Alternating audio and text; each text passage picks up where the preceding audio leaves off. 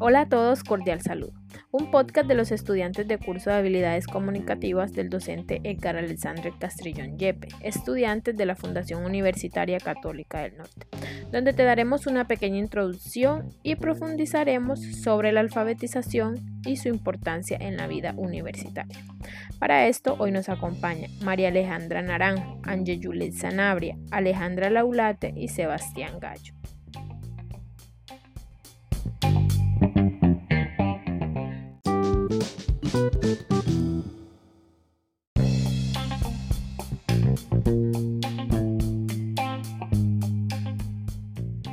Hola a todos, mucho gusto. Los saluda María Alejandra Naranjo y hoy les vengo a dar mi aporte a la introducción. La lectura y la escritura se, se pueden definir como una de las herramientas que ocupan el eje central que construyen al estudiante en lo largo de su formación. Ambas son un ponente medio para el desarrollo cognitivo de cada estudiante y permite su inserción en una comunidad discursiva particular.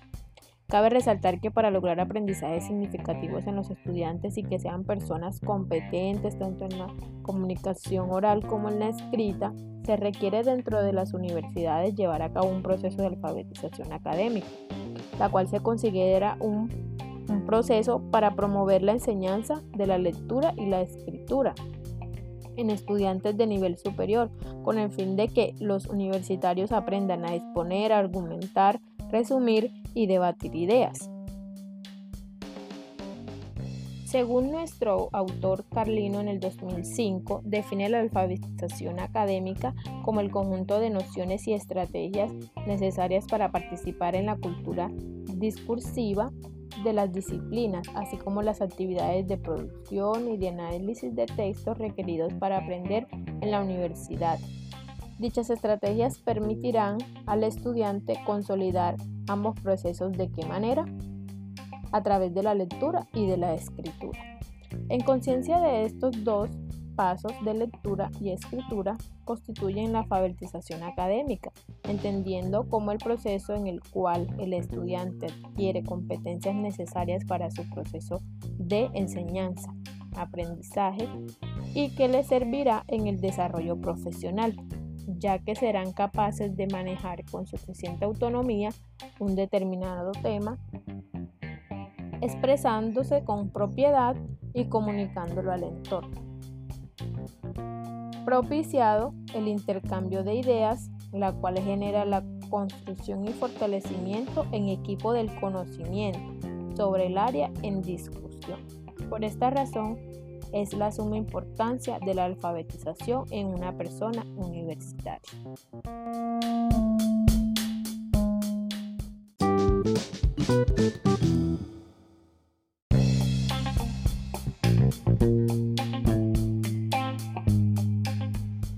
Mi nombre es Ani Sanabria. Casani, en su libro Tras las líneas, nos habla en el capítulo Leer la ideología de las formas en que nos enfrentamos a la lectura. Él nos refiere tres puntos. Punto 1. Leer las líneas donde se refiere a la comprensión literal del texto, donde se requiere un proceso de estructuración sintáctica. Punto 2. Leer entre líneas se refiere a la capacidad de recuperar los implícitos, es decir, aquello que está incluido pero no se ve específico en el texto.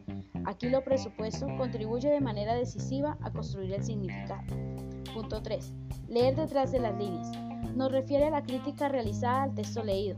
¿Cómo? ¿Cuándo? ¿Por qué? ¿Es de mi interés? ¿Estoy de acuerdo con su posición? Respecto a mi comprensión de este fragmento, Casani nos invita a escalar, a llegar al nivel crítico de la lectura, y aún más en nuestra época, la era digital, donde como nos dice Casani en un fragmento, abro comillas, en Internet está todo lo que somos capaces de producir los humanos, sin censura, ni límite, ni fronteras políticas. En Internet, la basura y el fango se mezclan con las perlas y las joyas. Cierro comillas. La lectura y sus formas de ser han evolucionado drásticamente con la tecnología y estamos retados a estas nuevas generaciones de profesionales y académicos a ir más allá de la literacidad académica a una literacidad informativa, a leer imprescindiblemente con lupa de la perspectiva crítica.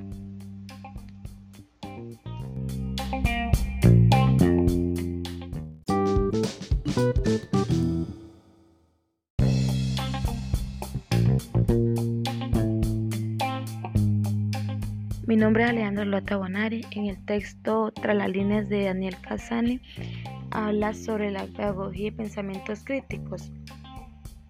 Es dada por la teoría Freire. Se entiende sobre la alfabetización por la educación de la vida. También tiene conceptos sugerentes, es decir, como el currículo oculto que se puede transmitir objetivos y contenidos como a, los, a las escuelas y chicos para la buena educación de los chicos aunque no se hayan formulado. También se describe dos características de pensamientos críticos.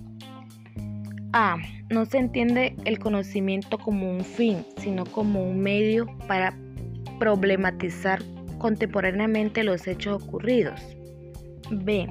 Ningún conocimiento carece de intereses, normas y valores humanos por lo que se resulta fundamentalmente adaptar varios puntos de vista y poder desarrollar pensamientos críticos.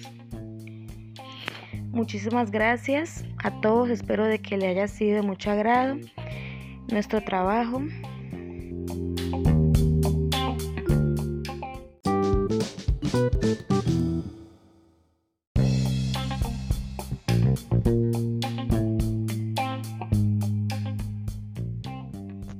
Mi nombre es Sebastián Gallo Aristizábal. En el texto tras las líneas el autor plantea varios elementos, de los cuales se mencionarán los más destacados.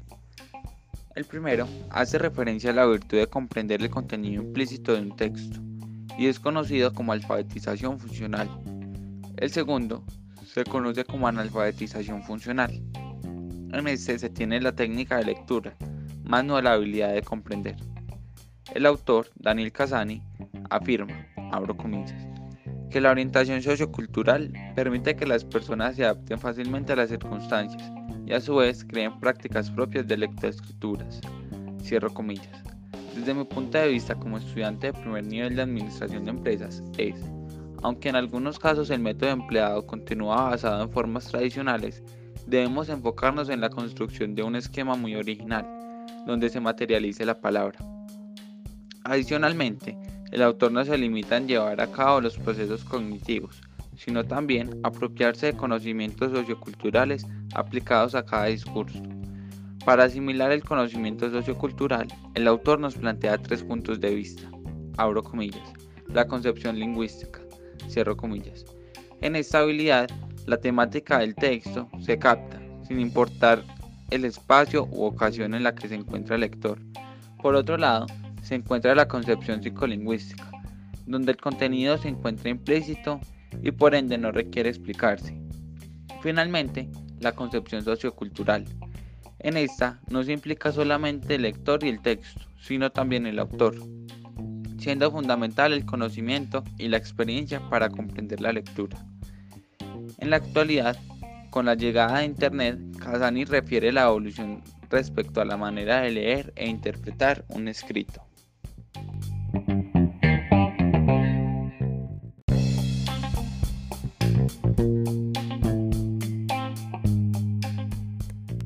De parte de todos los integrantes de este grupo, muchas gracias por su atención prestada. Chao, chao.